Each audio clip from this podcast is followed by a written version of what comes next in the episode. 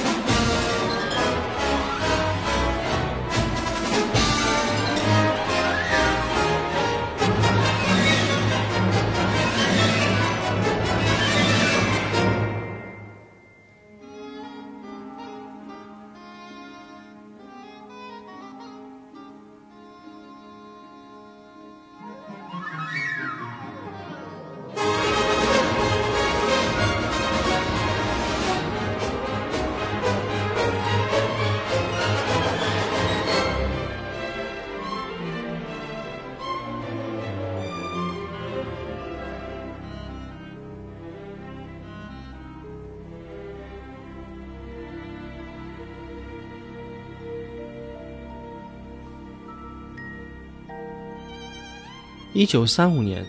穷困潦倒的勋伯格流落到了当时安逸的好莱坞，没有人敢直呼他的名字。他吸引了一大批的大牌的仰慕者，其中就包括著名演员卓别林，还有当时美国炙手可热的作曲家乔治·格什温。格什温啊，和勋伯格一样，都非常热爱绘画和网球。他还为勋伯格画过一幅方脸的肖像，在 Google 上可以找到啊。勋伯格在网球场上呢，从不服输。当他们二人站在网球场的两端，虽然年龄差距悬殊，啊，格什温三十八岁，勋伯格六十二岁，还好啊，他们的实力差距还不算太大。其实呢，这并不是两人的第一次见面，早在一九一零年代起啊，格什温就非常熟知勋伯格的音乐，他长期对现代音乐非常感兴趣。曾经乐此不疲地去学习包括十二音在内的新的作曲技法。其中一位老师啊，向他介绍过勋伯格的创作理念和和声，特别是半音魔镜法，就是用尽可能多的半音音程的变化来丰富和声。格什温啊，后来把这种技法运用于他的《蓝色狂想曲》、F 大调钢琴协奏曲、波吉与贝斯，还有歌曲像《Do It Again》and Nice Work If You Can Get It。不过啊，格什温当时这些才气逼人的结合古典和爵士风的前卫音乐小品啊，并没有得到主流音乐界足够的严肃对待。勋伯格本人呢，非常支持并且喜爱格什温的音乐，曾经尝试去说服犹太裔的德国指挥家奥托·克莱佩勒与洛杉矶爱乐指挥格什温的作品，不过没有结果。一直到格什温去世啊。克莱佩勒才在好莱坞露天剧场指挥了格什温纪念音乐会。一九二八年四月，两位作曲家曾经在波兰见过一次。后来，格什温呢成为了勋伯格来美的资助者之一。一九三四年，勋伯格在纽约的犹太音乐机构演讲，格什温亲自朗读了自己的欢迎词。在一九三六年，勋伯格来到洛杉矶的那两个月啊。格什温曾经央求勋伯格来教他作曲，勋伯格的回答也非常的经典。他说：“我只会让你成为一个二流的勋伯格，而你已经是一个一流的格什温了。”格什温一直期盼能够写出一些简单的东西，就像莫扎特的弦乐四重奏那样。那勋伯格拒绝他的方式就是：“我不是一个简单的人，我教不了你简单的东西。”最终还是拒绝了他。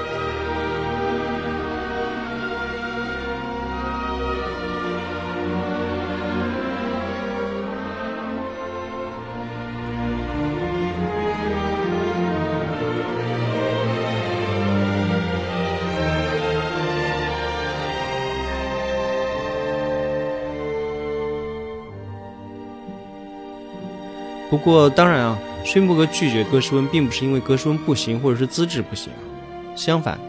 是因为他实在太行了。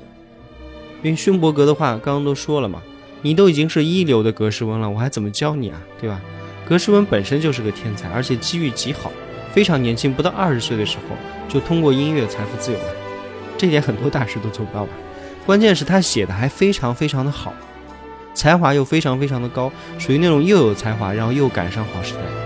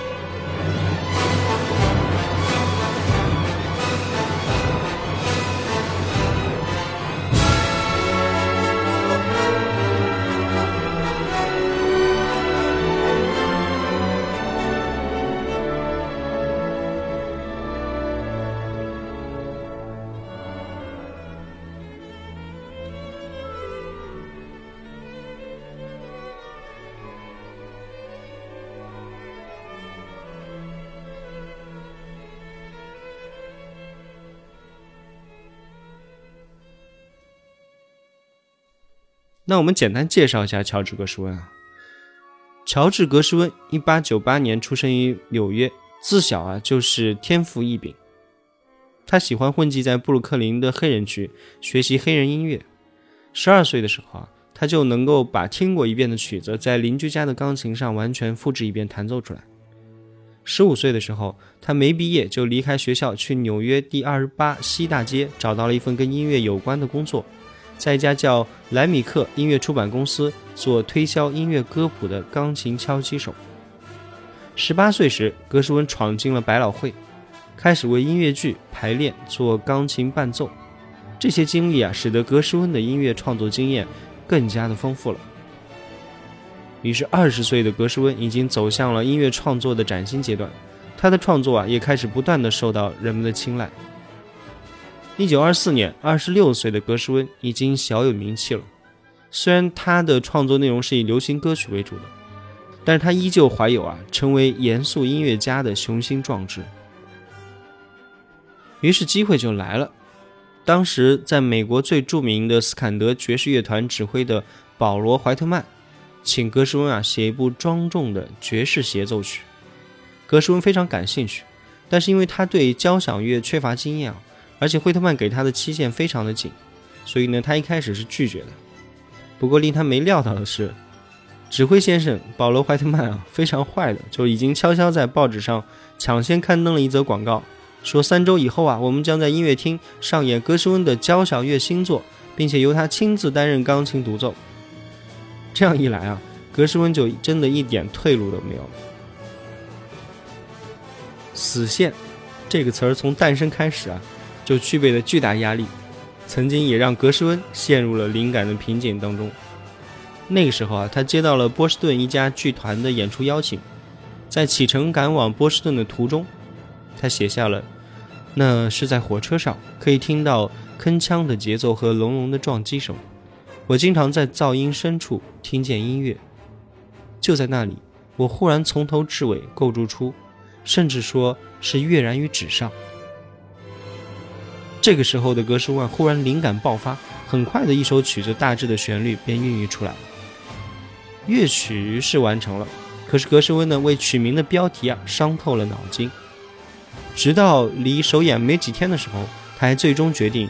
把这首曲子命名为《蓝色狂想曲》，因为蓝色啊 blue 这个词是同作品中采取的音乐形式，也就是黑人的灵歌 blues。此曲一经推出啊，便立刻引起了巨大的轰动。一九二四年二月十二日啊，保留怀特曼在纽约伊俄里安音乐厅举办音乐会，《蓝色狂想曲》在此处首演，由格什温亲自担任独奏。许多当时伟大的音乐家啊都慕名到场，像海菲兹、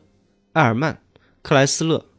作曲家拉赫玛尼诺夫、斯特拉文斯基，指挥家斯托考夫斯基。都是这场音乐会的座上宾。《蓝色狂想曲》啊，这部充满美国音乐精神的作品，在人们赞不绝口的口耳相传下，逐渐成为了美国管弦乐和爵士乐当中最为重要的作品之一。《蓝色狂想曲》呢，是为钢琴和管弦乐队而写的，类似于单乐章的协奏曲作品，其中主题的即兴式的表达同。交响性的发展有机的结合在了一起，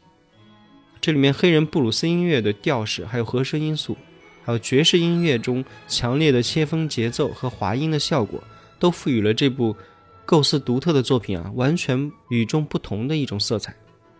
格什温啊，在这部作品当中，对那些情绪全然不同的段落的安排，比如说像抒情性、还有戏剧性、舞蹈性、还有歌唱性的对峙啊，颇具匠心。其实，在上个世纪初啊，美国已经在硬实力上成为翘楚了，但是历史文化方面，美国当时依旧是乏善可陈。自从独立以来啊，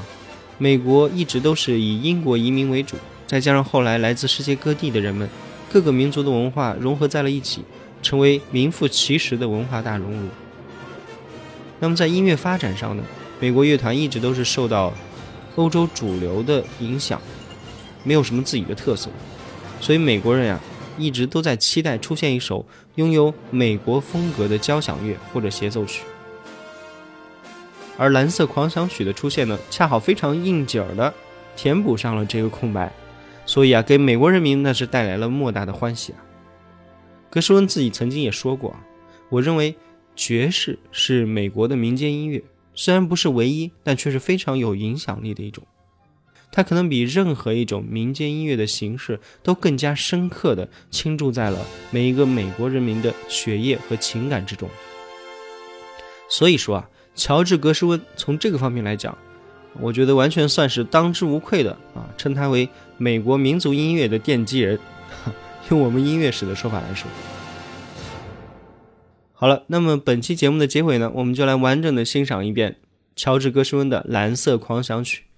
由伯恩斯坦指挥哥伦比亚交响乐团，完全是古典天团的班底啊，感受一下这首好听的爵士交响乐吧，欢迎。点赞、关注、订阅、转发，我们下期再会。